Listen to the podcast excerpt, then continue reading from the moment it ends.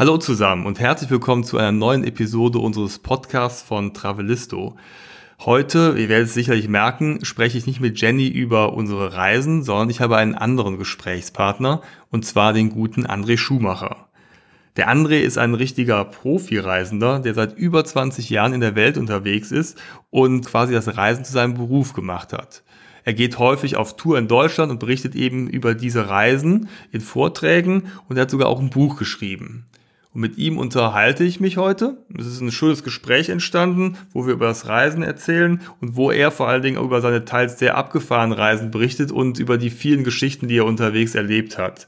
Das sind zum Beispiel eine Reise, wo er mit dem Fahrrad von Patagonien nach Alaska fahren wollte und nach zweieinhalb Jahren erst in der Karibik angekommen ist und da dann die Reise quasi abgebrochen hat. Aber in diesen zweieinhalb Jahren hat er in Südamerika so viel erlebt, also da könnte man allein darüber schon Stunden erzählen. Oder er war mit dem Schiff auf dem Weg in die Antarktis und hat dort später sogar auf äh, dem Schiff als Barkeeper angeheuert. Oder er war in 80 Tagen um die Welt und hat da als Fotograf das Ganze dokumentiert. Also sehr viele spannende Themen und sehr, wirklich sehr schöne Geschichten. Freut euch drauf auf das Gespräch mit André Schumacher.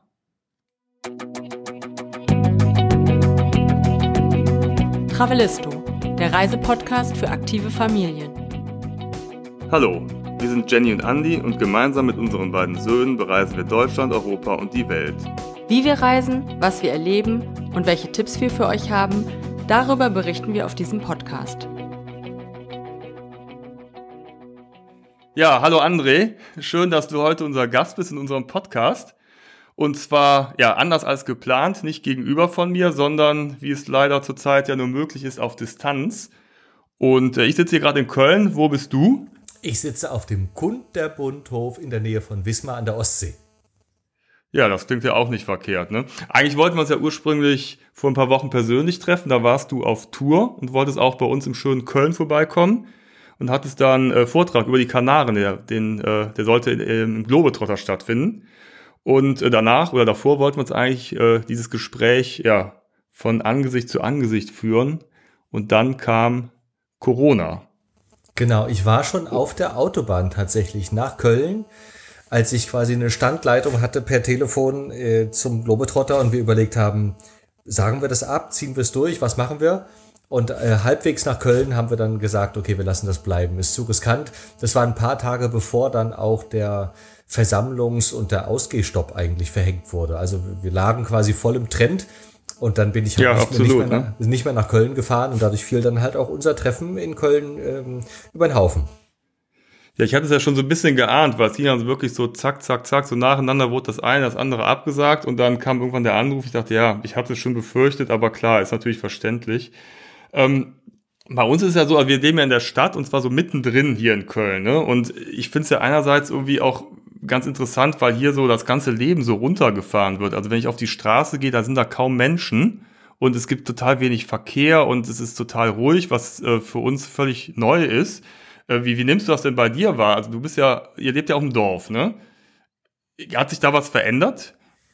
Ähm, naja, man muss sagen, das, das ist hier schon auch sehr idyllisch normalerweise und sehr ruhig. Ja. Und es ist jetzt noch ruhiger. Äh, aber ich, ich empfinde das als ziemlich schön. Also wenn wir nicht parallel dazu relativ existenzielle Auswirkungen spüren würden und so ein bisschen äh, bedroht davon wären, dass wir hier gar nicht wissen, ob wir den Hof halten sollen und unser kreatives Künstler, Fotografen, Vortragsreisenden leben, dann ist es eigentlich eine ziemlich coole Zeit. Ähm, der, ja. ähm, wir sind ja in der Nähe der Ostsee und äh, Mecklenburg-Vorpommern ist ja, äh, wetteifert immer so mit Bayern, die Touristenregion Nummer eins in Deutschland zu sein. Und tatsächlich ist Mecklenburg-Vorpommern das touristisch meistbesuchte Land in Deutschland. Das heißt, die wunderschöne Ostsee, ja, ja, die wunderschöne Ostseeküste ist sonst total überlaufen, gerade jetzt auch über Ostern äh, und im Sommer sowieso. Und ich genieße das gerade wie wild mit meinem kleinen Sohn, der ist jetzt fünf Jahre alt, jeden Tag fast äh, eine Radtour zu machen an die Ostsee oder mit meinem Tourbus mal hinzufahren. Ich habe auch eine Kamera dabei und wir haben Fahrrad dabei und Spielzeuge und wir sind jeden Tag unterwegs und entdecken äh, meine Heimatland eigentlich ohne dass einem Touristen vor den Augen oder vor der Kamera stehen. Und, äh, und das ist, also habe ich noch nie so erlebt. Und das ist irgendwie. Immer diese Touristen. Was ganz Wundervolles. Die Strände gehören uns, die Straßen gehören uns, die Felder gehören uns, die Seen. Es ist wirklich ganz wunderschön, gerade zu reisen. Und hier bei uns im Dorf äh, ist es ohnehin ja, wie schon gesagt, sehr ruhig, äh, sehr idyllisch. Aber das Einzige, was wir hören, ist, dass wir haben eine Autobahn drei Kilometer entfernt. Und da hört man immer so ein ganz leichtes Grundrauschen im Hintergrund und das ist jetzt weg. Das heißt, wir stehen jetzt, wir, wir stehen jetzt abends draußen unter der Milchstraße, die man hier natürlich sieht, weil es so dunkel ist, und äh, haben ein Glas Wein in der Hand und hören nichts. Und das ist wirklich toll. Ja. Das kenne ich aus Patagonien, nicht aus Deutschland. Und das haben wir jetzt hier mhm. am Hof. Das ist also ganz, ganz toll, ja. finde ich. Ja, das ist, das ist ja eine schräge Situation. Also wenn ich das Wirtschaftliche mal außen vor lasse, dann finde ich das tatsächlich sehr angenehm. Aber bei, bei, uns ist ja so, also Jenny und ich, wir sind beide selbstständig und ähm, also jetzt nicht nur Reiseblogger, sondern wir haben auch noch in Anführungsstrichen normale Berufe. Und ähm, da brechen halt gerade die Aufträge weg, ne? Projekte werden gestoppt und teilweise abgesagt. Und natürlich setze ich das halt fort in unserem Dasein als Reiseblogger. Da, ich meine, die ganze Tourismusindustrie liegt ja brach und äh, Reisen werden storniert. Also alle unsere Reisen wurden jetzt abgesagt. Wir werden jetzt über Ostern nach Georgien gefahren. Also das war so, schon seit Jahren haben wir das geplant. Wir wollten da immer hin. Wir haben uns total drauf gefreut und natürlich ist das jetzt komplett ins Wasser gefallen. Und ähm, jetzt bist du ja quasi nochmal advanced. Also du bist ja ein richtiger Profi-Reisender. Ne? Seit über 20 Jahren bist du unterwegs und hast das Reisen ja zum Beruf gemacht. Ne? Ähm, ja. Man, wie, wie, man, was bedeutet das für dich jetzt? Also man könnte sagen, dass was du so beschreibst, ähm, trifft auch auf mich zu und da wahrscheinlich mit noch größerer Härte, weil so ziemlich alles, was ich mache, hat ja irgendwie mit dem sich bewegen und dem Grenzüberschreiten und dem Unterwegssein, ja. dem Reisen zu tun. Und tatsächlich habe ich eigentlich so mehrere Standbeine, will ich nicht sagen, aber mehrere Dinge, die ich beacker und alle sind durchgängig ins Wasser gefallen. Also zum einen ja. mache ich ja diese Vortragsreisen, äh, das heißt, ich reise selber, da werden wir nachher noch drüber sprechen, seit 20 Jahren ja. um die Welt und mache Abenteuerreisen und äh, mache daraus Reportagen, mache daraus Reiseshows und damit tingel ich dann durchs Land und erzähle den Menschen davon und gehe in Schulen und in, auf Messen und in Vortragssäle und die sind natürlich rigoros seit März gestrichen und auch mhm. jetzt für den Rest des Jahres. Das ist eins. Das ist eigentlich mein Broterwerb. Dann ähm, führe ich auch Reisen. Ich habe vor ein paar Jahren angefangen, auf die auf das Bitten hin eigentlich von Vortragsgästen, dass ich die doch auch mal mitnehmen würde an diese besonderen Orte, von denen ich da erzähle. Und dann habe ich angefangen, dann habe ich angefangen Reisen zu gestalten, äh, selber aufzulegen, zu designen, zu den Lieblingsplätzen auf der Welt, ähm, die ich kennengelernt habe und durch Wege diese Orte mit kleinen Gruppen handverlesener Menschen. Und die waren, die, die waren jetzt alle ausgebucht. Äh, Gerade jetzt sollte es nach Lanzarote zum Beispiel gehen, auf die Kanarischen Inseln, eine Genussreise mit viel gutem Essen und gutem Wein. Die ist abgesagt mhm. worden, die war ausgebucht. Und in drei Wochen geht's nach Gran Canaria, äh, ist auch ausgebucht gewesen. Da waren sogar Leute dabei, für die wäre es die Hochzeitsreise gewesen. Ich hatte einen Gast dabei, kam aus Australien angereist. Und ähm, das ist alles ins Wasser gefallen, alles abgesagt. Und das dritte Standbein ist eigentlich der Hof, auf dem wir jetzt hier wohnen. Der Kunterbundhof den wir ja vor ein paar Jahren mit Helfern aus der ganzen Welt aufgebaut haben. Äh, wir wurden gerade vor ein paar Wochen auf der Grünen Woche in Berlin zum beliebtesten Ferienhof Mecklenburg-Vorpommerns gewählt und wir waren ausgebucht so jetzt. Ja, wir haben, wir kacheln halt dran, ja. Und, ähm, ja. und wir waren ausgebucht, jetzt über Ostern natürlich und auch den ganzen Sommer durch. Und jetzt mussten wir als Beherbergung, Beherbergungsbetrieb auch das Beherbergungsgewerbe einstellen. Das heißt, wir dürfen keine Gäste ja, mehr klar. empfangen.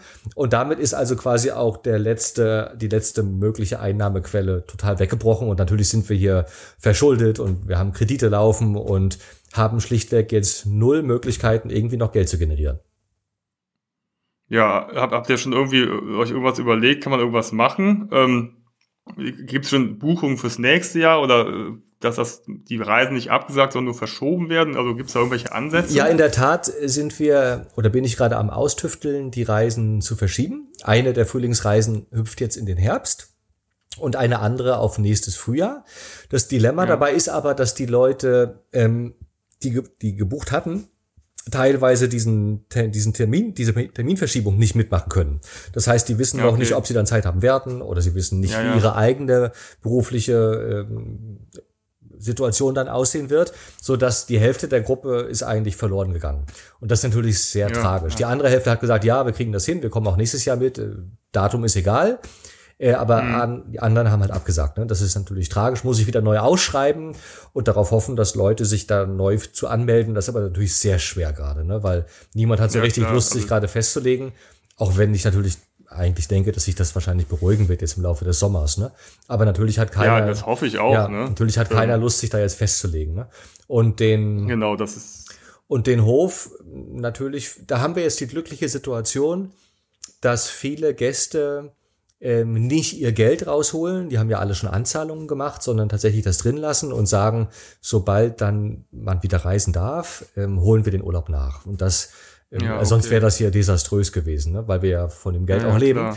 Und äh, also viele wollen uns da auch aktiv helfen und unterstützen. Viele Leute waren auch schon hier und kennen den Hof und meine Arbeit und wissen schon auch, dass wir so ein bisschen gerade am, am ja, auf Schlängelkurs sind und unterstützen uns auch. Ne? Wir haben zum Beispiel äh, vor zwei Wochen haben wir ein, so eine Art Crowdfunding angefangen und äh, mhm. wir haben symbolische Ziegelsteine verkauft. Und zwar ähm, kann man äh, einen Ziegelstein erwerben, der kostet 200 Euro.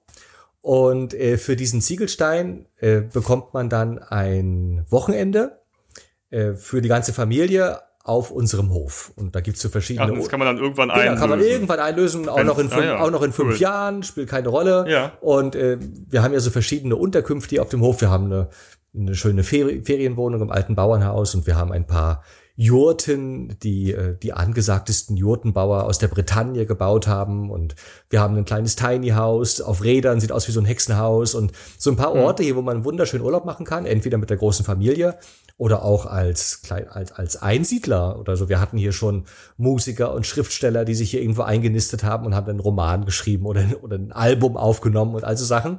Und das ist ein, ist ein schönes Leben hier und wir haben immer großes Lagerfeuer und Seen in der Nähe und das ist wirklich nett. Und ähm, den haben wir eben diese Ziegelstein-Kampagne äh, gestartet und wir haben gleich dann, ich weiß nicht, für ein paar tausend Euro ja Ziegelsteine verkauft. Und entweder die Leute kaufen dann einen Ziegelstein, dann haben sie halt ein Wochenende für die ganze Familie, oder sie kaufen, einer hat drei Ziegelsteine gekauft, der kriegt dann eine ganze Woche Urlaub. Und wenn man irgendwie, glaube ich, sechs Ziegelsteine kauft, dann haben wir einen ganzen Monat Urlaub machen. Und also. Ja, und hinterher wird so, die Leute so nicht mehr los, weil sie so viele Ziegelsteine gekauft ja, haben. Wahrscheinlich. ja, das kriegen wir dann dauerhaft hin. ein. Das kriegen wir schon hin. Und so haben wir halt versucht, das, das, so haben wir halt versucht, ein bisschen ähm, ja. den Menschen mitzuteilen, dass, ähm, dass wir ein bisschen Hilfe brauchen. Und das mhm. ist ja nicht nur, das ist ja auch nicht einseitig, weil guck mal, ich bin schon seit seit 20 Jahren ja unterwegs und tue ja auch, was ich tue, weil ich ja den Menschen auch was geben möchte. Ich, erzähle ja diese wunderschönen Geschichten und versuche die Leute zu ja. inspirieren und glücklich zu machen und über ihr Leben nachdenken zu machen. Und und gebe immer sehr viel. Auch auf diesen Reisen, da hm. suche ich meine Lieblingsplätze raus, die ich eigentlich mit niemandem teilen wollte. Und jetzt, ich, ich gebe eigentlich preis 20 Jahre Reiseerfahrung mit allem drum und dran, hm. mit Bürgerkriegen, mit Überlebenskünsten, mit allem drum und dran. Und auch der Hof ist quasi ja ein Geschenk an die Menschen, die hier mit mitmachen wollen. Das ist einfach mhm. ja ein ganz wunderschöner Ort, wie es glaube ich weniger gibt in Deutschland, auch weil wir den eben aufbauen hier über Crowdfunding und hier sind immer internationale Gäste und Musik und wir bauen gerade ein Jazzcafé und jetzt, wo wir merken, dass wir gerade echt mit dem Rücken an der Wand stehen, helfen uns auch wirklich viele, weil die auch sehen, dass es dass solche Projekte erhalten werden müssen. Und wenn die jetzt alle eingehen in Deutschland, weil die Leute alle nicht mehr ihre Kredite bezahlen können und so, dann ist einfach das Kultur, Kulturleben hinterher ein bisschen ärmer. Ne? Und viele ja, Leute absolut, haben das, also, viele Leute haben das schon auf dem Plan und versuchen uns, uns oder wahrscheinlich auch andere Projekte zu unterstützen, indem sie eben Bücher von mir kaufen oder Ziegelsteine abnehmen mhm. und dadurch uns ein Wenn ich jetzt einen Ziegelstein helfen. kaufen will, komme ich äh, über deine Webseite dahin? Ja, über, auf meiner Webseite genau, die heißt ja andre-schumacher.de und da gibt's oben gibt's einen Knopf, der heißt Kunterbundhof ähm, und da sieht man dann dieses Ziegelstein-Projekt. Auch auf der Startseite habe ich es mittlerweile geschrieben, dass wir eigentlich mhm. Hilfe brauchen. Und da gibt es so ein paar Punkte aufgeführt, was man da machen kann, wenn man Lust hat, uns zu unterstützen. Ne? Ja, ich, ich verlinke das auf jeden Fall mal in ja, den Show Notes, dass jeder es auch sehen kann. Und äh, das ist auf jeden Fall, was ich schon gelesen habe und äh, so äh, auf Fotos gesehen habe, auf jeden Fall ein super Projekt, was man auf jeden Fall unterstützen sollte. Von daher lohnt es sich mal, dass da die, ihr alle mal vorbeischaut ne? und äh, euch das mal angucken. Vielleicht hat ja jemand noch Interesse an einem Ziegelstein beziehungsweise einem schönen Wochenende. Ähm, genau, aber du hast ja schon mal gesagt, ähm, vielleicht lassen wir das Corona-Thema jetzt mal hinter uns. Ähm, du bist ja sehr viel in Deutschland unterwegs mit deinen Vorträgen und äh, berichtest über das Reisen und hast sogar ein Buch geschrieben, hast du eben auch mal angedeutet. Ja. Ähm, aber vielleicht fangen wir mal ganz von vorne an, wie das überhaupt, wie du zum Reisen gekommen bist, würde mich mal interessieren. Ähm, du bist ja in Ostdeutschland aufgewachsen mhm. und ähm, bist dann quasi durch den Mauerfall quasi von der Leine gelassen worden, kann man so sagen. Ne? Ähm, wie, wie seid ihr denn vorher gereist in der DDR? Was waren denn da so die Reiseziele oder wie habt ihr da eure Ferien verbracht? Naja, ich bin ja 74er Jahrgang. Das heißt, als die Mauer fiel, war ich, glaube ich, äh, gerade 15 geworden. Und ja. ähm, jetzt als, als Kind nimmt man ja das Eingesperrtsein nicht so wahr. Also für mich war, ich, ich habe jetzt persönlich nicht gelitten und äh, habe mich auch nicht eingesperrt gefühlt. Die DDR war also für mich groß genug. Oder sagen wir mal, die Mauer ja. ist genau zur richtigen Zeit gefallen. Ne? Also als ja. äh, als Student dann hätte ich die Einschränkungen wahrscheinlich schon gespürt, weil ich dann nicht hätte studieren dürfen, weil meine Eltern nicht in die Partei gegangen wären und so Sachen. Mhm. Aber als Kind war die Welt groß. Und ähm, wir waren dann an der, weiß nicht, an der Mecklenburger Seenplatte waren wir viel und äh, im Elbsandsteingebirge und im Erzgebirge. Also da gab es schon viel zu reisen. Nichtsdestoweniger, ja, auf jeden Fall, nichtsdestoweniger, ja. Ähm, als ich dann größer wurde ähm, und als dann die Mauer fiel, da brach es natürlich dann ähm, in mir auch hervor. Ne? Und mein Papa war immer so ein, so ein Abenteurer, der hatte früher immer Jules Verne gelesen und Mark Twain und in so Erzählungen kam schon noch immer irgendwie raus, dass man die Welt schon auch entdecken kann und dass da noch viel mehr ist hinter dem eisernen Vorhang. Und mhm. als dann, als dann die Mauer fiel, da hat es dann auch nicht lange gedauert und ich bin mit einem, mit meinem Schulfreund, damals mit dem Burkhardt, äh, wir haben, waren im Abitur beide, da haben wir dann ähm, eine Reise nach Norwegen gemacht. Und ähm, tatsächlich war es so, dass wir damals im Französischunterricht saßen. Das ist eine Geschichte, die erzähle ich ja immer wieder, weil ich sie so süß finde. Wir saßen im Französischunterricht, als unsere Klassenlehrerin reinkam, mit der Nachricht, dass die Mauer gefallen sei. Und, so. ähm, und dann habe ich wirklich nur so aus dem Heft so ein Blatt Papier rausgerissen und habe da was draufgeschrieben, den zusammengefaltet und äh, unter der Bank dann so von Nachbar zu Nachbar durchgereicht bis hin zu Burkhardt, der das dann entfaltet hat und heimlich draufgeguckt hat. Und da stand nur ein Wort drauf, nämlich Norwegen. Und, äh, und dann haben wir uns beide so angeguckt äh, durch die Reihen hinweg und haben genickt. Und dann war irgendwie klar, wir müssen nach Norwegen. Ich weiß gar nicht mehr, warum wir das so mochten. Ich glaube, weil da die Berge so groß waren und die Fjorde und irgendwie hatten wir davon gehört. Also auf jeden Fall wollten wir als kleine Knirpse äh, ohne jegliche Reise- und Outdoor-Erfahrung, wir wollten nach Norwegen. Und wir hatten dann ähm, ein Jahr später, da waren wir also dann äh, 16, ähm, haben uns die Eltern gestattet, sechs Wochen lang alleine durch Skandinavien zu radeln, ohne Handy. Ach, zu radeln? Ja, mit wir mit dem Fahrrad, ohne Handy, ohne E-Mail, also keinerlei Kontakt. Äh, mit 16 Jahren. Ich fand es unglaublich, wenn ich heute darüber nachdenke, wo ich selber Papa bin. Das muss ja eine ja. unglaubliche Tortur gewesen sein für unsere Eltern, wenn wir da irgendwie gestolpert wären in den Bergen, die hätten uns nie gefunden. Und ähm, na, auf jeden Fall sind wir dann mit mit dem Fahrrad mit so einer Krücke, also ich weiß nicht, Dreier Gangschaltung oder sowas mhm. und einem Regenponcho und einem Glas Nutella oder so, sind wir dann irgendwie ähm, sechs Wochen durch Skandinavien geradelt und sind halt von Oslo gefahren nach Norden, per Gündweg, Trondheim und, und dann, weiß nicht, über Orlesund und dann äh, an der Westküste zurück. Und das war so unsere erste große richtige Reise. Und äh, wir haben, wir waren so jung noch damals und wir, wir, wir sahen scheinbar auch so hilfsbedürftig aus und waren so kleine Milchbuben, dass die Norweger uns ständig helfen wollten.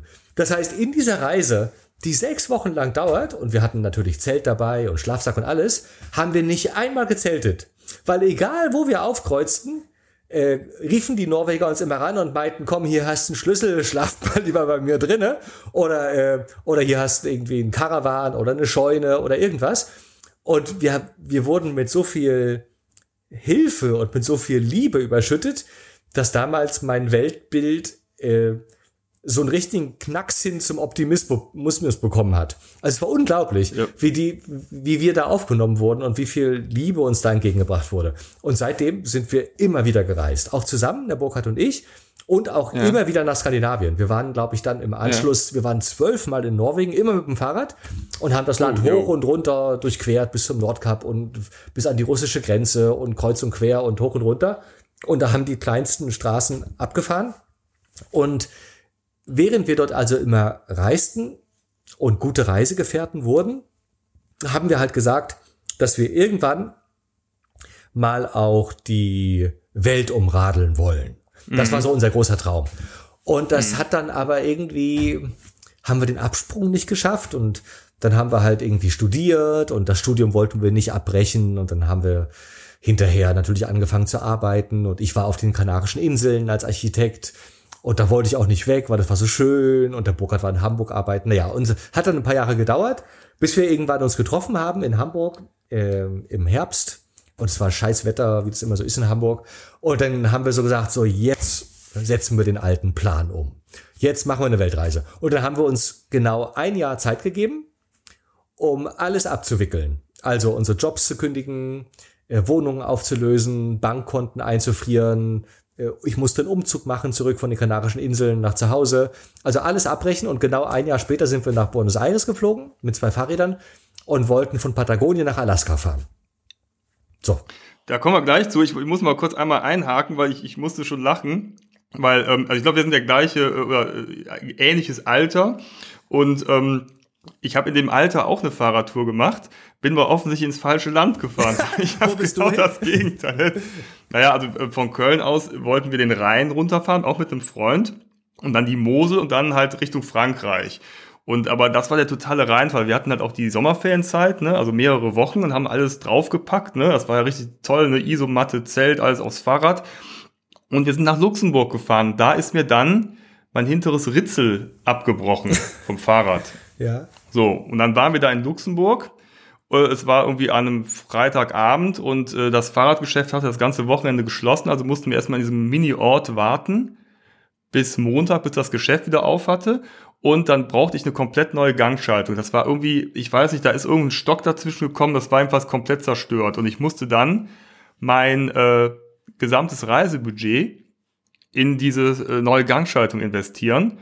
Und äh, das, die musste bestellt werden. Und wir saßen da, glaube ich, anderthalb Wochen, hingen wir in diesem Luxemburger Dorf fest und ähm, ja, konnten nichts machen. Wir hatten nur ein Fahrrad, man kam da auch nicht weg, da fuhr auch kein Bus und so. Also, und ähm, da hätte ich mich auch mal gefreut, wenn mal jemand vorbeigekommen wäre und gesagt hätte, guck mal, ihr armen Jungs, ich äh, lad euch mal auf eine warme Suppe ein oder pennt doch mal bei uns in der Scheune.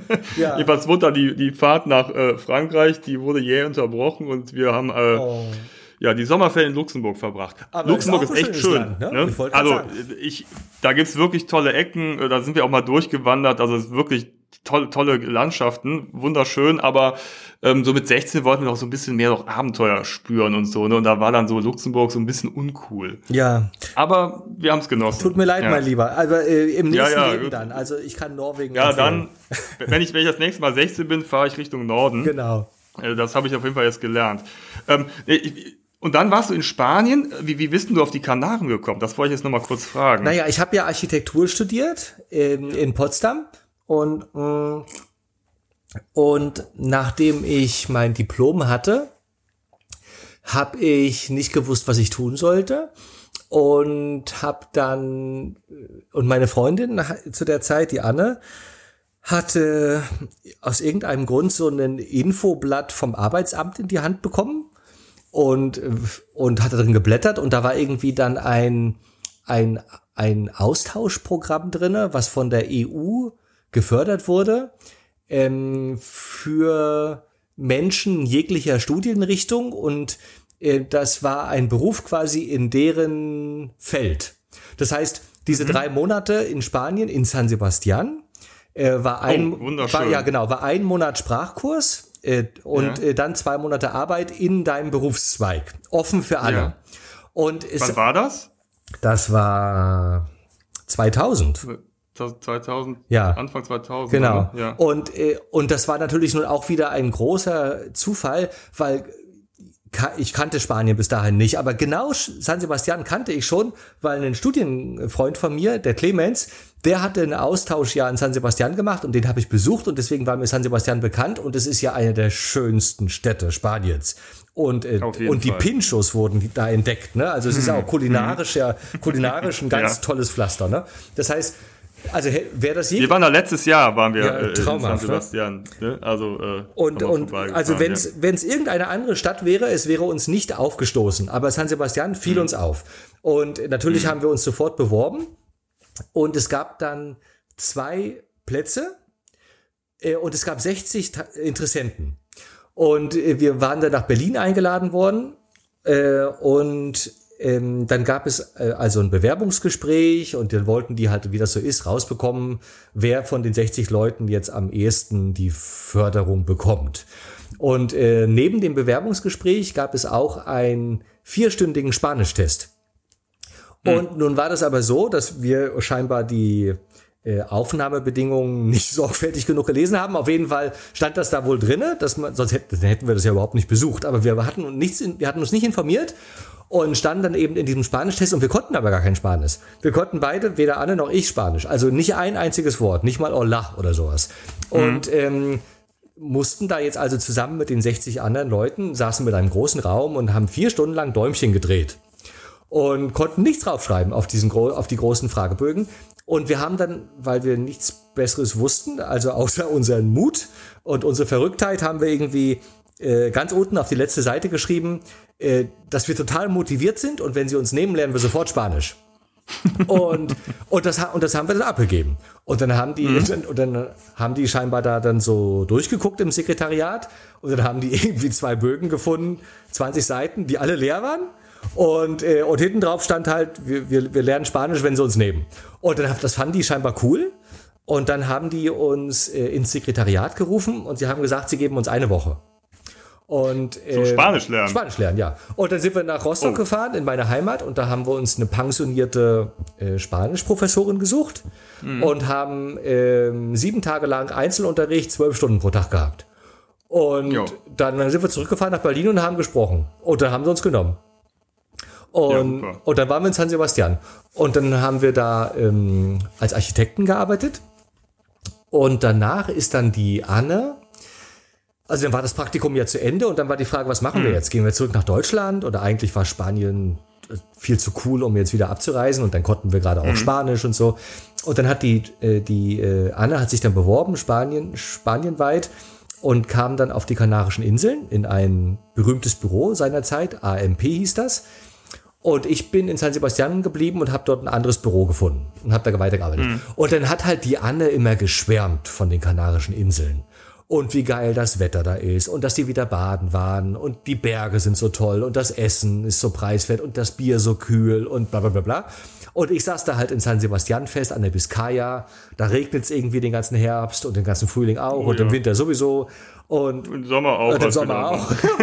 und, äh, Aber es soll, soll auch mal die Sonne scheinen, habe hm. ich gehört. Ja, wenn, dann ist es wirklich herrlich. Ne? Dann bin ich immer in die Pyrenäen ja, ja. gefahren und war da wandern und es war traumhaft. Ne? Aber und das, das da hat die mir so lange davon erzählt, wie toll das ist, dass ich dann irgendwann meine Sachen gepackt habe und bin dann auch auf die Kanarischen Inseln gereist. Und ähm, das war kurz vor 9-11. Das ist ja ganz witzig. Ja. Weil, weil, weil wir waren zeitgleich auch, sind wir nach Barcelona ausgewandert, in Anführungsstrichen. Wir waren auch kurz mit dem Studium fertig, Jenny und ich. Und ähm, wollten eigentlich nach Australien auswandern, quasi in Anführungsstrichen für die Zeit und da dieses äh, äh, Work and Vacation machen. Da waren wir aber zu alt für und dann sind wir aus irgendeinem Grund in Barcelona gelandet. Wir kannten die Stadt vorher gar nicht und wollten da eigentlich auch kurz nur bleiben und sind dann auch zwei Jahre geblieben, weil wir uns äh, also in Spanien irgendwie verliebt haben. Ne? Ja. Und da musste ich dann auch innerhalb kürzester Zeit Spanisch lernen, weil ich mir dann einen Job suchen musste oder wollte. Und äh, ich habe aber, die sprechen ja Katalan und ich habe ähm, Spanisch gelernt, aber immer mit dem katalanischen Einschlag. Und ich kann heute das nicht auseinanderhalten, weil ich ähm, ne, teilweise nicht weiß, ob das Wort, was ich jetzt benutze, Salida oder Sotida, ob das jetzt Katalan oder Castellano ja. ist. Äh, aber gut, man aber versteht mich. Verstehen und, dich, ja. Äh, ja. Ne? Aber wir, deswegen, also wir sind, haben da auch eine große Spanien-Affinität und ähm, ja, lieben wir. Deswegen bin ich da direkt hellhörig geworden, ja, ja, als ich für mich hab, auch eines der schönsten Länder. warst. Ne? Ja, ja, ja, eines der schönsten Länder, wie ich finde. Und ja. und äh, und die Kanaren haben da eben noch eins draufgelegt. Ne? Also das das weiß man ja in Deutschland nicht so wirklich. Man, die haben ja so ein bisschen so den Beigeschmack, Touristen Mekka zu sein ja. und volle Strände. Und das ist aber natürlich sehr einseitig, ne? weil in diesen zwei Jahren, in denen ich da lebte, habe ich es geschafft, nicht einmal in die Touristenhochburg hineinzugehen. Äh, also in dem Fall in Teneriffa, ne? In, da ist ja dann unten, äh, wie heißt das, Los Cristianos und sowas, ne? Las Americas. Da braucht man überhaupt nicht hingehen. Das Schöne auf den Kanaren ist, dass das so kompakt da ist, dass wenn man da nicht hingeht, dann ist der Rest auch wirklich frei von Touristen. Und, äh, und die Inseln sind also traumhaft. Für mich ist es, also ich habe wirklich schon viel gesehen auf dieser Welt, einer der schönsten Plätze auf der Welt. Und ähm, das Wetter ist immer schön, die Menschen sind super lieb, das Essen ist toll, der Wein ist großartig. Man kann äh, baden unten am Strand und oben ist ein 4000er, da kann man klettern gehen und wandern und das alles auf so engem Raum beisammen zu haben, also es war für mich ein Geschenk und ich bin bis heute immer noch da. Ich führe ja jetzt auch Reisen hin. Ich weiß nicht, ich war vor zwei Jahren auch am Everest und in Nepal und sonst irgendwo. Ich komme immer wieder auf die Kanaren zurück. Ich finde das viel besser. Äh, zum Everest führe ich keine Tour mehr. Das habe ich einmal gemacht. Das war so furchtbar, so überlaufen, so ausgeschlachtet, so so falsch und also das hat mich überhaupt nicht angesprochen. Ich fand es eine der furchtbarsten Wanderungen in meinem Leben. Ähm, und auf die Kanaren gehe ich immer wieder hin, weil wenn man es dort schafft, von dem Touristenströmen wegzukommen, ist man in absolutem unangetasteten Urland in Dschungeln, in Wüsten, in Bergen und dann zwischendurch ist mal so eine kleine Tasca, wo man irgendwie geil essen kann für fünf Euro oder sowas und einen Hauswein dazu und dann ist man glücklich. Und dann holt so ein alter Opa noch eine Flamenco-Gitarre raus und dann denkst du, boah, das gibt's doch nicht. Und immer wieder erlebe ich da so Momente, wo ich sage, die sind mir auf der ganzen Welt noch nicht so begegnet, in Patagonien vielleicht oder so. Aber, ähm, aber vielleicht so, sollten wir uns da nochmal äh, genauer unterhalten, weil ich finde es ja immer interessant, man muss ja nicht immer um die halbe Welt reisen, um irgendwo bestimmte Orte oder magische Orte zu treffen und es kann ja mal vermeintlich nah sein und auch so, so ne, das Image der Ferien- und Touristenhochburg, ne, ja. das kann man kann ja so eine Insel auch abstreifen und da gibt es ja tatsächlich auch Möglichkeiten. Also ich war auch auch paar Mal auf den Kanaren und wenn man aus diesen Hauptorten rausfährt, warum macht das keiner? Oder zum Glück macht, machen das wenige, ne, weil dann hast du ja wirklich Ruhe und äh, das ist äh, wirklich toll. Also da würde mich, das würde mich mal interessieren, nochmal gesondert, also ähm, was, was du da über die Kanaren zu berichten ja, hast. Ähm, wunderschön, ne? Aber jetzt bin ich wieder neugierig, jetzt komme ich wieder drauf. Ich bin ja auch alter Fahrradfreak und ähm, du wolltest mit deinem Kumpel noch eine Fahrradtour machen, hast du eben gesagt. Da habe ich dich unterbrochen und meine Luxemburg-Geschichte erzählt. Ja, wir wollten äh, von Patagonien nach Alaska was ja, wir, das ist mal eine Strecke. Ja, wir haben auch nur die Hälfte geschafft und dafür haben wir schon zweieinhalb Jahre gebraucht. Und äh, weil wir, weil wir dann unterwegs gemerkt haben, dass ja ähm, Schnellreisen keine Kunst ist, weil man ja nichts sieht. Und äh, wir haben dann eigentlich versucht, äh, also ja nicht bewusst, aber wir haben dann einfach, wir sind so langsam gereist, wie es eben ging und und haben versucht, äh, ich habe immer dieses Bild im Kopf gehabt, wie ein Blatt im Winde zu sein und jeden Morgen aufs Neue ins Unerwartete getragen zu werden. Und das Unerwartete kann halt sein, dass du irgendwo für Kost und Logis arbeitest, weil du kein Geld hast auf so einer großen Reise, oder dass du dich verliebst und irgendwo hängen bleibst, oder dass dir irgendwie ein alter Opi erzählt von irgendeinem tollen Bergsee, der irgendwo da hinten hinter drei Ecken liegt und der auf keiner Karte verzeichnet ist und da gehst du halt hin, weil du ja keine Eile hast. Und, und derartige Sachen, sind uns halt dann ständig passiert. Deswegen haben wir also schon, da haben wir zweieinhalb Jahre gebraucht, um von äh, Buenos Aires runterzukommen nach Patagonien und dann mehr oder minder die Panamerikaner hochzuradeln bis in die Karibik. Und, ähm, und unterwegs haben wir halt, dann sind wir auch viel eben auch hängen geblieben und haben auch gearbeitet. Und das waren natürlich dann immer auch die schönsten Zeiten. Also ähm, das wollte ich gerade fragen. Genau. Also ihr habt ja nicht irgendwie für zweieinhalb Jahre äh, Geld dabei gehabt haben, um da zu überleben. Nee, überhaupt nicht. Ja. Also das heißt, ihr habt vor Ort äh, irgendwie durch Zufall oder gezielt was gesucht? Na, wir haben wir, wir haben Verschiedenes gemacht. Also ähm, um dir so ein paar Beispiele zu geben, ähm, zum Beispiel ähm, auf dem Altiplano. Da ist ja, da wollten wir den ähm, diese Ecke durchfahren. Das ist äh, die südlichste, der südliche Zipfel Boliviens an der Grenze zu Argentinien und Chile unterm Salar de Uyuni. Das gilt so als eine der schwierigsten Fahrradtouren der Welt. Äh, das sind 14 Tage lang ohne Straßen in 5000 Meter Höhe. Ohne Wasser, ohne Trinken, äh, ohne, ohne Essen, ohne nichts. Und da macht ja die Höhenluft auch bemerkbar. Die ne? Höhenluft macht die bemerkbar und du kannst in der Höhe ja. nicht genug Essen und Trinken mittragen. Das ist zu schwer, weil dann ja. kommst du, da kannst du nicht mehr fahren.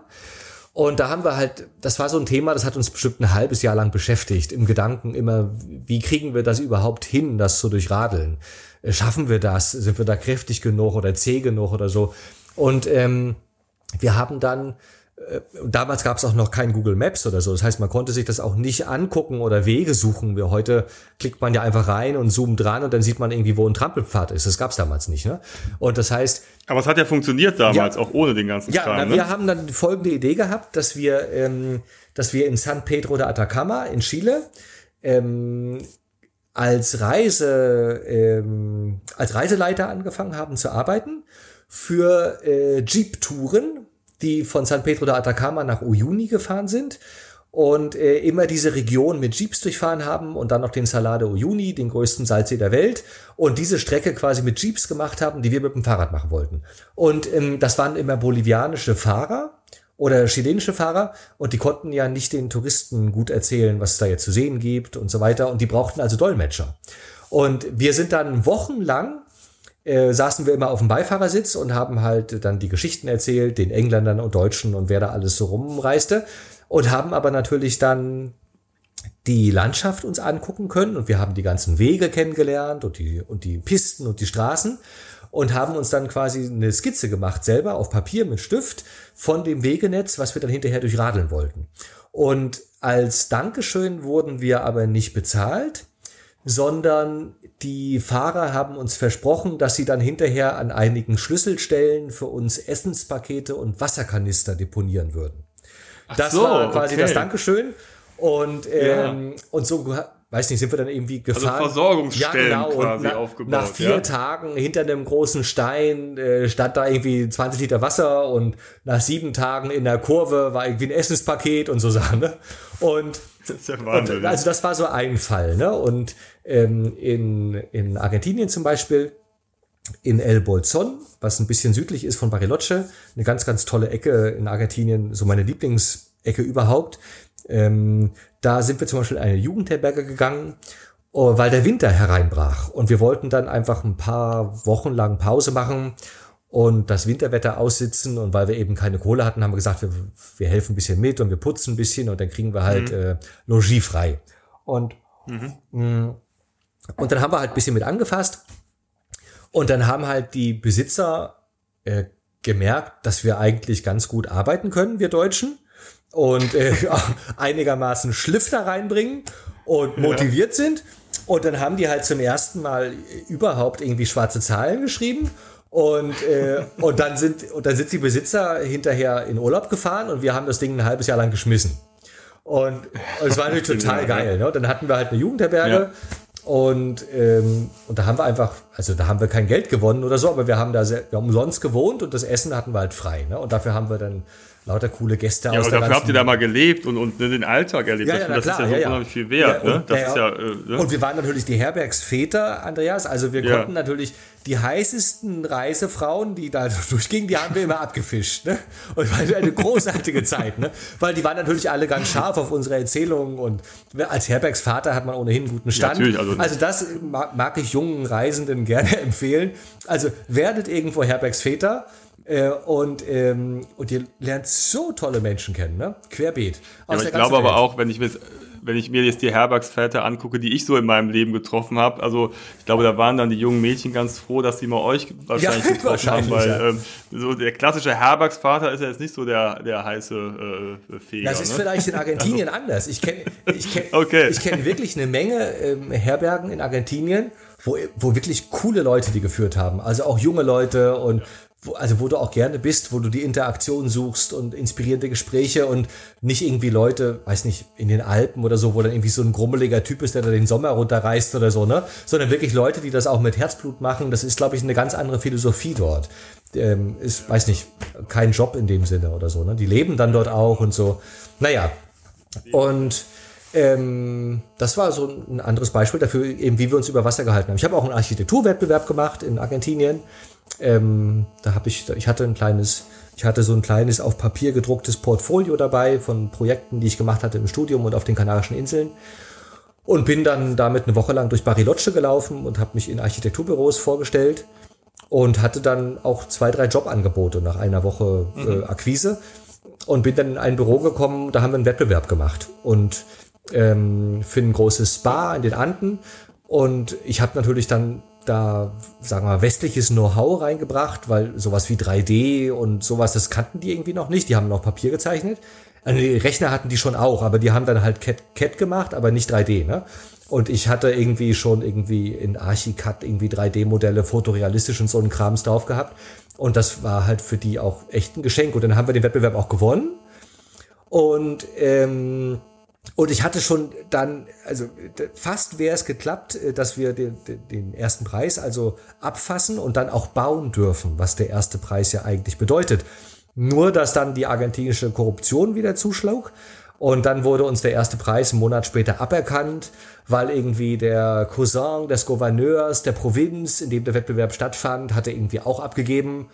Und das war natürlich eine totale Nuss. Aber ähm, der war halt irgendwie, der hatte Vitamin B und dann wurde uns der Wettbewerb aberkannt und dann wurden wir Zweiter und der wurde Erster. Und ähm, da sind wir weiter geradelt, ne? weil dann war kein Grund mehr da zu bleiben. Aber stell dir, stell dir vor, ich hätte den damit gewonnen, ne? dann wäre ich drei Jahre in Argentinien wohnen geblieben. Ja, wer weiß, wo du dann ja, heute wärst. Dann hätte ich eine ne? heiße Argentinierin und hätte dann Bariloche gelebt. Genau. Ne? Also es wäre ja, auch ein genau. interessantes genau. Lebensmodell. Aber so haben wir gesagt, okay, dann habe ich halt, dann habe ich halt ein Drittel von dem Preisgeld bekommen. Das war dann nicht viel, 5000 Peso oder so, also wie weiß nicht, einen Monat lang essen oder sowas. Ne? Ja. Und das habe ich eingesteckt und sind wir halt weitergeradelt. Ne? Hast du über diese Reise auch, hältst du auch einen Vortrag? Hm. Ja, habe ich viele Jahre gemacht. Äh, ja, aber das, aber das ist ja, also, da könntest du wahrscheinlich ja stundenlang erzählen. Ja, ne? ja, also wenn, ja, das waren ja jetzt so zwei Beispielgeschichten. Ja, aber das, ja, ich habe das viele Jahre gemacht. Das war ja so der erste Vortrag, mit dem ich dann auch hm, Vortragsredner wurde, weil, ja, also ich, ich halte ihn jetzt nicht mehr so, weil das ist einfach, ja, also habe ich oft genug gehalten. Es gibt neue Geschichten, ne? Aber ähm, in der Tat war diese Reise dann auch der Weg zum Vortragsreferenten hin, weil ähm, ich, ich kam dann wieder nach zweieinhalb Jahren und dann, äh, dann fällt man ja in ein unglaubliches Loch. Also jeder, der ja, mal so lange unterwegs war, du kommst mit dem Leben hinterher nicht mehr klar, ne? weil du, du, du, niemand kann mehr deine Erfahrungen, Schatz, irgendwie mit dir teilen. Es versteht niemand, was du da erlebt hast. Äh, die anderen Leute waren nicht im Bürgerkrieg und die haben mit dir nicht gelitten und nicht verhungert und, und du findest einfach wenig Leute, mit denen du dich noch unterhalten kannst. Und quasi so, und quasi so zur Selbsttherapie, weil ich auch nicht wusste, wo ich leben sollte oder was ich arbeiten sollte. Zur Selbsttherapie habe ich dann irgendwie einen Reisevortrag gemacht. Dann konnte ich halt wenigstens auf den Shows irgendwie über die Reise erzählen. Und, ähm, und das, das fanden die Leute halt total interessant und das waren witzige Shows und da habe ich halt paar coole Anekdoten von der Reise erzählt und Wissenswertes natürlich auch und Tipps und Tricks und so. Und damit war ich viele Jahre auf Tournee, bis ich dann, weiß nicht, eine nächste Reise gemacht habe. Und dann habe ich dann nach und nach wurde das dann professioneller und die, und die Reiseshows waren dann auch, sagen wir mal, auf die Show hin fotografiert. Diese Südamerika-Reise, das wussten wir ja gar nicht. Ich weiß nicht, wir hatten irgendwie, ja, ja. jeder hatte 25 Filmrollen mit, ne, für zwei Jahre. Also, pff, das hau ich. Das war noch analog das, alles. Klar, ne, analog, ne, ja, das, das hau ich heute ja, an einem Tag durch, ne, so 800 Fotos, ne, die haben wir zwei Jahre gebraucht. Also, wenn ich heute daran denke, ich wäre da mit einer Fotoausrüstung, also da könnte man echt großartige Sachen machen. Aber damals haben wir halt Erinnerungsfotos geschossen für uns, ne. Und, ähm, und das wurde aber nichtsdestoweniger natürlich ein toller Vortrag, weil einfach die Geschichte und die Reise war einfach geil. Die hat unser Leben verändert, ne? Und, ähm, und dann habe ich aber dann äh, Blut geleckt und ähm, bin dann dabei geblieben und mache jetzt eigentlich bis heute bin ich immer gereist, alle paar Jahre lang und habe dann zwischendurch Reiseshows gemacht und bin damit auf Tournee gegangen. Und das war so ein bisschen eigentlich, ein bisschen war das eigentlich mein Jugendtraum, weil das ist eigentlich das Schöne dabei, dass als ich klein war, dachte ich immer, ich muss später mal reisen und damit mein Geld verdienen. Und es hat dann irgendwie 20 Jahre gedauert oder 30 und mittlerweile klappt das. Also ja. reisen zu können und ja, über die Shows finanziert man dann die nächste Reise und dann geht's wieder los. Ne? Ja, das ist genial, ne? das ist super. Äh, du warst in der Antarktis, ne? Das, das, da, äh, das habe ich gesehen, dass da hältst du auch Vorträge drüber. Wie bist du da hingekommen? Ja. Oder hast du da auch gearbeitet? Ja, sowohl als auch. Also das war jetzt so. Ähm, diese Radtour, die wir gemacht haben, von Patagonien nach Alaska, die hieß Pole to Pole. weil wir, vom, weil wir vom Südpol zum Nordpol wollten. Natürlich haben wir ja das, wollten, wir haben es genau, ja gar nicht geschafft, ja. ne? Und dann, ja. aber das hieß irgendwie so und wir hatten auch eine Webseite und deswegen hieß dann die Show hinterher auch so. Und da kamen die Leute immer zu mir und meinten, ey, pff, eigentlich warte ja gar nicht am Pol und willst du die Show nicht umbenennen? Und dann habe ich irgendwie das ist natürlich dann schon ein Dilemma, wenn man, also wenn man so, eine, so einen Reisevortrag hat und der heißt Pole to Pole, da war man da gar nicht. Und da habe ich in so einer Nacht- und Nebelaktion habe ich dann gedacht, eigentlich muss ich mal zum Pol. Und äh, dann habe ich ähm, lauter Reisebüros angeschrieben, die Antarktisreisen anbieten. Und ich habe denen erzählt, dass ich eine Radreise gemacht habe, die heißt Pole to Pole, aber ich war da gar nicht, ob die mich nicht mal mitnehmen würden. Und dann äh, mache ich halt ein bisschen Werbung für die und kann dann ein paar Fotos machen, die meinen Vortrag ergänzen würden und dann war ich halt am Pol. Und ähm, von den 30 angeschriebenen Agenturen haben zwei geantwortet. Und einer hat geschrieben, dass es eine totale Schwachsinnsidee ist. Und, äh, und die anderen haben gesagt, ja. geil, machen wir, aber nur, wenn du eine eigene Show daraus machst und wir sind die Schirmherren. Habe ich gesagt. Ah, okay. Ja, gesagt, ja, geil, ja. super, machen wir sofort. Ja. Und dann, man, ne? ja, mach sofort, kein Problem, ne? Und dann blieb halt Pole to Pole, Pole to Pole, da war dann auch wurscht. Und dann bin ich halt äh, in die Antarktis umsonst ähm, gereist mit, äh, mit diesem Schiff. Und äh, das war eine, eine große Reise, eine tolle Reise, wie das äh, wie es die selten gibt. Wir sind nämlich von Mar del Plata, das ist also weiter oben in Argentinien. Das ist nicht der, mhm. normalerweise fahren die Boote ja ab Ushuaia, was viel mehr dran ist, also unten von Feuerland. Aber im Winter liegen die äh, Schiffe immer weiter im Norden, wo es eisfrei ist. In diesem Fall in Mar del Plata, was auf dem halben Weg schon ist nach Buenos Aires. Und das sind große Werften mhm. und da mhm. werden die Schiffe im Winter überholt. Und wir waren halt der, die erste Ausfahrt nach dem Winter. Deswegen sind wir alle mhm. abgefahren ab Mar del Plata, was natürlich cool ist, weil da bist du schon mal erstmal eine Woche lang auf See ähm, ja, genau, und fährst ja. nicht nur zwei Tage. Und da sind wir halt eine Woche lang nach Südgeorgien gefahren äh, was so eine vorgelagerte äh, subantarktische Insel ist, was so ein bisschen ist wie Galapagos-Inseln in kalt. Äh, und da gibt's die größte Dichte an Lebewesen auf der Welt. Ähm, und alles ist voller Seelöwen und Seelefanten und Pinguine, also eine Million ja. Pinguine oder, und Wale und all so Krams. Und da waren wir alleine irgendwie schon über eine Woche. Und dann sind wir von dort dann noch wieder eine Woche gefahren bis nach, äh, bis auf die antarktische Halbinsel. Und dann waren wir dort noch unterwegs und dann am Ende sind wir wieder zurückgefahren nach Ushuaia. Und ja. die Besatzung war aber, waren Argentinier. Und ich konnte natürlich fließend Spanisch und äh, war mit dem argentinischen Lebensgefühl gut vertraut und äh, trank Mate-Tee und all diese Sachen. Das heißt, ich war mit den Gästen gar nicht zusammen, sondern ja. ich war andauernd mit der Besatzung zusammen und äh, ja. mit, mit dem Kapitän und mit den Maschinisten unten im Keller und das war natürlich alles hochinteressant. Und äh, dann habe ich irgendwann mal durchblicken lassen, dass ich ja eine Reportage mache und eigentlich wäre das für mich total schön, noch länger an Bord bleiben zu können. Hm. Und dann haben die irgendwie lange nichts gesagt und, und haben nicht irgendwie gesagt, dass das funktionieren würde oder so. Und dann bin ich dann schon, als wir dann am Ende wieder angekommen waren in Ushuaia, da bin ich schon von Bord gegangen mit meinem Rucksack, geschultert und die Reling runter. Und dann riefen die mir dann hinterher, ob ich nicht als Barkeeper an Bord bleiben würde wollen. Und dann habe ich ja auf der Hacke umgedreht und bin wieder zurückgelaufen. Zack, zurück, und, dann, ja. und dann bin ich halt wieder mitgefahren. Und das war dann halt auch wieder einer dieser coolen Umstände und Zufälle, dass das, äh, das ganze Schiff war irgendwie für eine Million Euro oder so gechartert worden von einem irischen Abenteurer. Und zwar so Aha. der Reinhold Messner aus, von Irland oder so. Ich kannte den nicht. Ich habe okay, den Namen auch ja. vergessen. Aber so eine ganz große ja. Koryphäe in Irland und Schottland und so. Und äh, der hatte eine 70-köpfige, äh, ein 70-köpfiges Team zusammengestellt aus Bergsteigern, aus Psychologen, aus Filmern und eine halbe Schulklasse, die irgendwie CO2-Messungen machen sollten, pipapo. Und die alle hatten irgendwie das ganze Schiff geschartert und die wollten auf den Spuren von Shackleton, äh, von der antarktischen Halbinsel über Elephant Island äh, fahren, auf den Spuren von Shackleton und dann noch irgendwie Südgeorgien zu Fuß durchwandern. Also genau die Reise von Ernest Shackleton nachvollziehen. Mhm. Und die hatten noch zwei, drei Kabinen frei. Und das wurde dann, das wurde dann meine. Und ich war der Barkeeper für die irischen Abenteurer, die natürlich gesoffen haben. Die, die haben wie wild, ich wollte gerade genau. sagen, ne? Und da hast du aber gut zu tun gehabt. Ja, genau. Ich habe dann immer abends habe ich immer gekellnert und tagsüber hatte ich halt mhm. war ich Fotograf, ne? Und konnte meine eigenen Sachen ja. weitermachen. Und dadurch bin ich halt nochmal die ganzen Orte abgereist. Mm.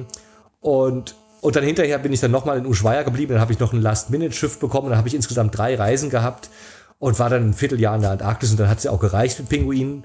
Und da hatte ich irgendwie meine Antarktis-Show im Kasten. Und dann bin ich nach Hause gegangen und habe ja. eine Show draus gemacht.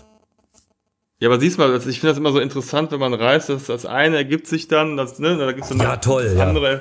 kommt dann wieder da raus und man lernt wieder den kennen und das finde ich immer total spannend. Ja, das ne? ist ja das, Magische das, auf Reisen, ne? dass man, ja, dass man so, wenn, dass wenn man selber, wenn man selber keinen festen Plan hat, den man unbedingt abarbeiten möchte, dann wird man auf, auf einmal hellhörig, weil man ja gar keine andere Wahl hat für. Ja, aber das ergibt ja, sich ja, ja dann. Es, ne? also es, ist, es, sind ja diese Chancen sind ja eh ständig um einen rum. Man hört sie nur nicht. Ja, man hört sie nur nicht, weil man ja immer schon einen Plan hat. Ne? Also, äh, also, also genau. weiß ja jeder zu Hause. Also ich will jetzt einkaufen gehen. Ne? Dann gehe ich halt einkaufen und dann achte ich ja nicht darauf, was unterwegs passiert. Und dann kaufe ich meine Sachen ein und fahre wieder zurück. Würde ich jetzt nicht wissen, dass ich einkaufen gehen wollte, dann würde ich wahrscheinlich den gleichen Weg zurücklegen und unterwegs würden Dinge passieren. Ne? Und das passiert die, eben die beim Reisen. Wahrnimmst, genau, ne? das passiert ja, ja, beim Reisen, genau. weil man, weil man natürlich keinen keinen Urlaub einfach aburlaubt, sondern man ist dann ja irgendwie ja, vogelfrei, man hat nach hinten auch Zeit raus ne? und wird dann einfach durchlässig für die Dinge, die unterwegs passieren. Weil das ist ja für mich auch der, der Unterschied zwischen Urlaub und Reisen. Ja, unbedingt. Ne? Also ja. Urlaub ne, ist, ist halt, ja, da kannst du dich entspannen oder so, aber Reisen ist, ist ja irgendwie ein Erlebnis. Ne? Du reist ja irgendwo hin und im Idealfall weißt du gar nicht, was dich genau erwartet und du lässt dich überraschen und es gibt so viele Länder und so viele Menschen, die dich überraschen können. Ich finde, das ist das, was, was für mich das Reisen so ausmacht. Ne? So irgendwo hingehen in, in, in eine gewisse Ungewissheit und sich einfach überraschen lassen das finde ich toll. Und da, da, deine Geschichten beweisen das ja, dass das genau so funktioniert. Ne? Ja, da hast du recht. Absolut super. Ja. Und dann hast du noch mal ähm, so ein letztes Stichwort deiner Vita in 80 Tagen um die Welt. Das war auch noch mal irgendwie, glaube ich, ein interessantes Projekt. Da ja, wurdest du um die Welt gejagt oder was? Ja, dann es, es ging dann irgendwie Schlag auf Schlag. Also weil dann war ich halt in, in Deutschland mit der ähm, mit der Antarktis-Show unterwegs und irgendwie war mein Leben dann fast schon so ein bisschen zu schnell geworden. Also ich hatte dann irgendwie das Gefühl, ich, jetzt könnte ich mal einen Gang rausnehmen, weil ich war irgendwie immer auf Achse und immer wenn ich in Deutschland war, dann bin ich von einem Auftrittsort zum nächsten gefahren. Und es war auch irgendwie eine geile Zeit, aber es war irgendwie nie mal Ruhe, weil ich hatte dann irgendwie mir ein Auto ausgeliehen und das Auto war vollgeladen mit 500 Kilogramm Technik und dann von einer Stadt zur nächsten und nachts auf der Autobahn pennen und das, das ist halt ein paar Jahre lang lustig, aber irgendwann denkst du dir, boah, jetzt kannst du aber ein bisschen. Aber so ein richtiges Rockstar-Leben, oder? Ja, ja, wirklich, ja, ja. Also ja. total tolle Jahre. Also wirklich, und dann überall ja. lernst du Leute kennen, dann weißt du nicht, wo du schlafen sollst, dann nehmen dich Leute hinterher mit nach Hause und geben dir ein Bett und du hast auf einmal überall Freunde in ganz Deutschland. Und es ist wahnsinnig inspirierend und bereichernd. Aber aber irgendwie gab es auch so einen Wunsch, jetzt mal so, oh, mal mein, meine eigene Bücherwand wieder irgendwie mir ein Buch rauszunehmen oder mal in meinem eigenen Sessel zu sitzen und einfach mal nichts zu machen. Und just als dieser Gedanke ganz groß war, dass ich jetzt endlich mir meine Wohnung suche und mal einen Gang rausnehme und mal ein halbes Jahr nichts mache, da rief mich äh, ein Reisebüro an aus Potsdam.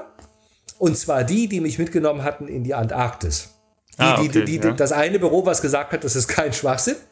Und ähm, die brauchten ein Versuchskaninchen, was in 80 Tagen um die Welt reist, um eine, da haben sie an dich gedacht. Um eine Reiseprobe zu reisen. Und die hatten irgendwie drei, vier andere Fotografen angerufen äh, und gefragt, ob die Zeit haben. Hat natürlich niemand 80 Tage am Stück Zeit. Und ich habe gesagt, klar, sofort, auf geht's. Und da haben die gesagt, okay, pack deine Sachen, in zwölf Tagen geht's los. Und dann, ähm, da habe ich halt, da war halt meine Wohnungssuche wieder für den Arsch. Und dann habe ich meine Rucksack gleich wieder gepackt und Fotoausrüstung aufgestockt und mm, und da ging es in 80 Tagen um die Welt, genau. Und ähm, das war dann ganz interessant, weil die, das war natürlich nicht die Originalreise, ne? aber die wollten, wir sind so ein bisschen um die Originalreise rumgetänzelt und haben versucht, ähm, so die letzten Naturparadiese der Welt aufzufädeln. Und gleichzeitig waren das natürlich äh, Reisedestinationen, die dieser Reiseveranstalter anbietet. Äh, Colibri Travel, die machen halt Naturreisen und so ein Krams, ne? Und ähm, die wollten halt dann auch neue Agenturen unterwegs testen und die wollten Fotos von den ganzen Orten haben und jemand, der das einfach mal besucht, ne? Und dann haben wir halt lauter so coole Spots auf der Welt rausgesucht und die alle verbunden.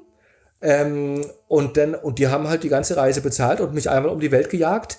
Und der Deal war, ich schreibe unterwegs, mache ich halt einen Blog und schreibe den und mache vor allen Dingen Fotos, die bis heute in den Katalogen von denen drin sind und auf der Webseite und so weiter und teste die Orte, die Agenturen vor Ort und all sowas. Und dadurch habe ich halt ganz viele Orte kennengelernt, die ich eigentlich aus eigenen Stücken nie besucht hätte. Also zu Afrika zum Beispiel habe ich irgendwie keine Affinität gehabt. Ich war ja in Südamerika immer, weil ich auch Spanisch spreche. Das lag mir einfach nahe. Und ich wäre jetzt irgendwie nie nach Afrika gereist. Aber ähm, das war dann wunderschön und es ging nach, nach Nepal ging's und nach Malaysia. Das wäre mir auch nicht eingefallen, äh, Asien. Allein schon, weil ich die Sprache nicht spreche. Und das war dann, ähm, da haben sich viele neue Türen geöffnet.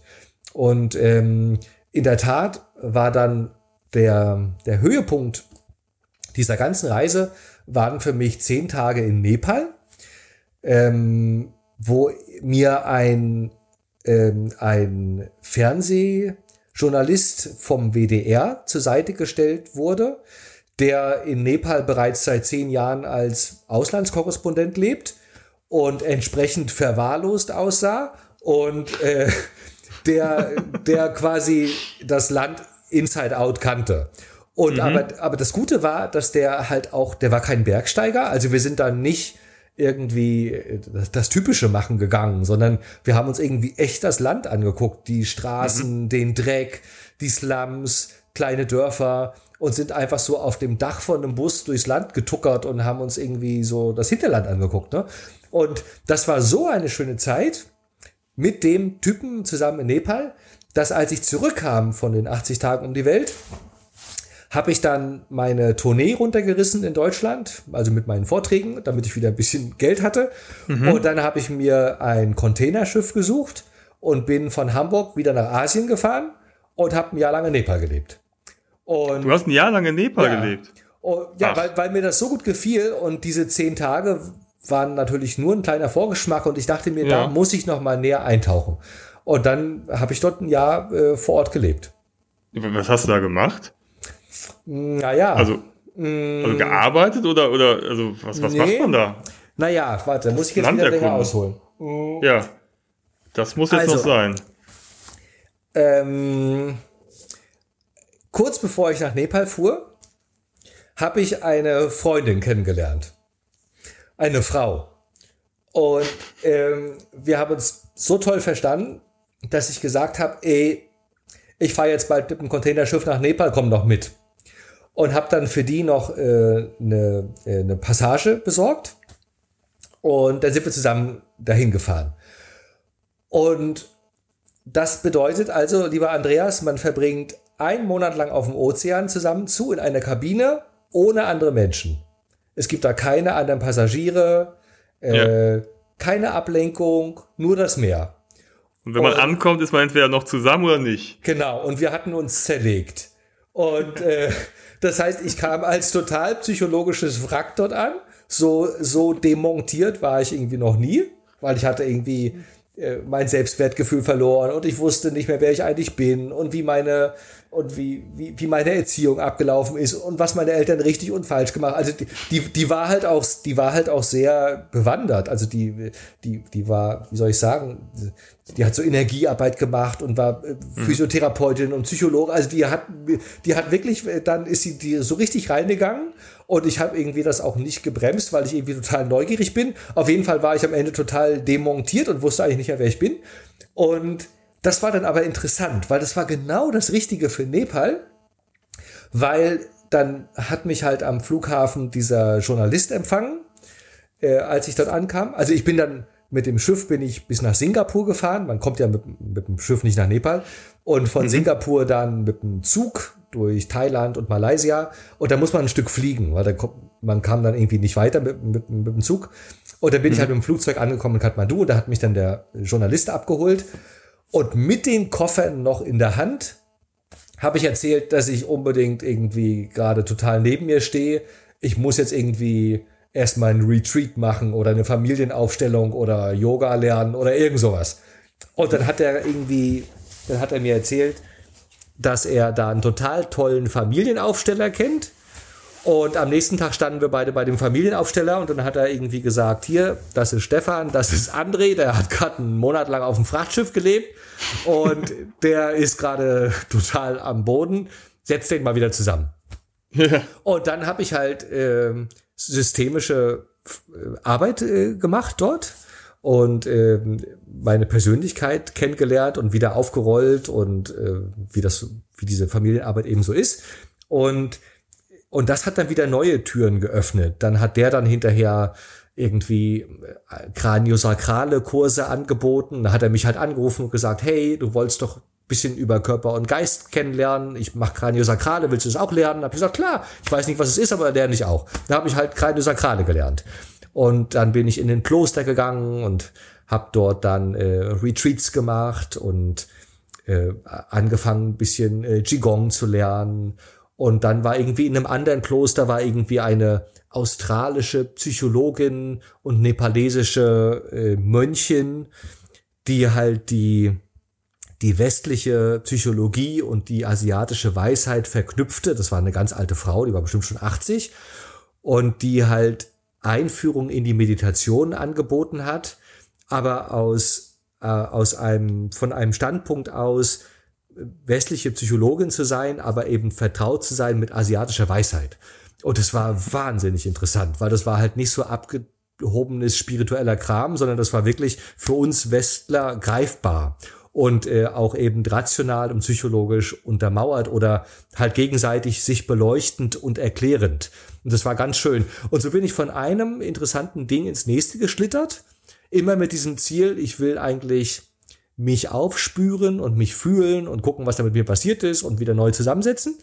Und dadurch war jetzt dieses Jahr in Nepal ein ganz anderes geworden, als ich das dachte. Also es war jetzt kein, kein Halligalli-Urlaub und kein Bergsteigerjahr, sondern es war wirklich ein Jahr, sag ich mal so, der Einkehr und äh, des gar nicht groß irgendwie was Machens, sondern ähm, einfach all das so, wie wir vorhin schon gesagt haben, die Dinge mitnehmen, die so am Wegesrand liegen. Ähm, und, und dafür ist Nepal dann irgendwie auch perfekt. Also das, was wir vorhin sagten, dass wenn man keinen Plan hat, die Dinge, man die Dinge, die eh am Wegesrand liegen, dass man die dann wahrnimmt, das ist in Nepal äh, ganz doll passiert. Und ich würde sagen, es ist das mhm. beste Land, was ich kenne, genau für das, weil Nepal, ja. Nepal ist ja wer schon mal da war, der wird das wissen, Nepal ist ein total chaotisches Land. Nepal hat keinerlei Struktur und das heißt, das, was du als Westler noch mitbringst an Struktur, äh, ist dort zum Scheitern verurteilt. Weil nichts, was du dir vornimmst, klappt. Ja. Also ah, nichts klappt. Äh, also wenn du irgendwie Strom brauchst, gibt's keinen Strom. Äh, wenn du irgendwo hin willst, fährt der Bus nicht. Äh, Absprachen gelten auch nichts. Also es ist alles Chaos. Und das also ist aber musst auch eine Portion Gelassenheit mitbringen, um, genau, um zu überleben. Genau, ne? genau, du musst die mitbringen, beziehungsweise du lernst sie dort, dass du gar ja. nicht anders kannst, als alle deine Pläne über Bord zu werfen. Weil wenn du sie versuchst durchzudrücken, kriegst du eine Krise. Also wirfst du sie nach einer Zeit, du versuchst dich natürlich dagegen zu stemmen, das machst ein paar Wochen lang und irgendwann sagst du dir Scheiß drauf. Und hm. dann lässt du es alles fallen. Und dann bist du offen für den Flow, für das tägliche Chaos, was dort sich entfaltet. Und dann lernst du halt die interessantesten Leute kennen und schlitterst in die kuriosesten Sachen rein, die sich alle um dich herum entfalten, die du eben nicht sehen würdest, wenn du deinen Plänen nachgehen würdest, wie vorhin schon gesagt. Und dadurch war das ja. ein ganz interessantes ähm, ähm, und sehr unerwartetes Jahr für mich. Ja, der Wahnsinn, absolut. Ja, ihr hört es ja selber, man kann dem André noch stundenlang zuhören. Der hat auf jeden Fall noch eine Menge Geschichten parat. Aber das machen wir in einer weiteren Folge. Ne? Wir machen eine kleine Fortsetzung, wo er dann darüber berichtet, wie er quasi sesshaft geworden ist und wie er dann zu diesem Hof, dem Kunterbundhof gekommen ist. Auf jeden Fall auch eine sehr spannende Geschichte. Ähm, wenn ihr euch darüber informieren wollt, wie ihr den André unterstützen könnt in dieser Corona-Zeit, dann könnt ihr sehr gerne auf seine Internetseite gehen, andre-schumacher.de und vielleicht habt ihr da Interesse, auch einen Ziegelstein zu erwerben und so den André und sein Projekt mit dem Kunterbundhof zu unterstützen. Ich bedanke mich erstmal für euer Interesse. Ich hoffe, ihr hattet genauso viel Spaß wie ich mit André Schumacher und freut euch auf eine baldige Fortsetzung. Ich wünsche euch eine schöne Zeit, bleibt gesund, bis dahin. Ciao.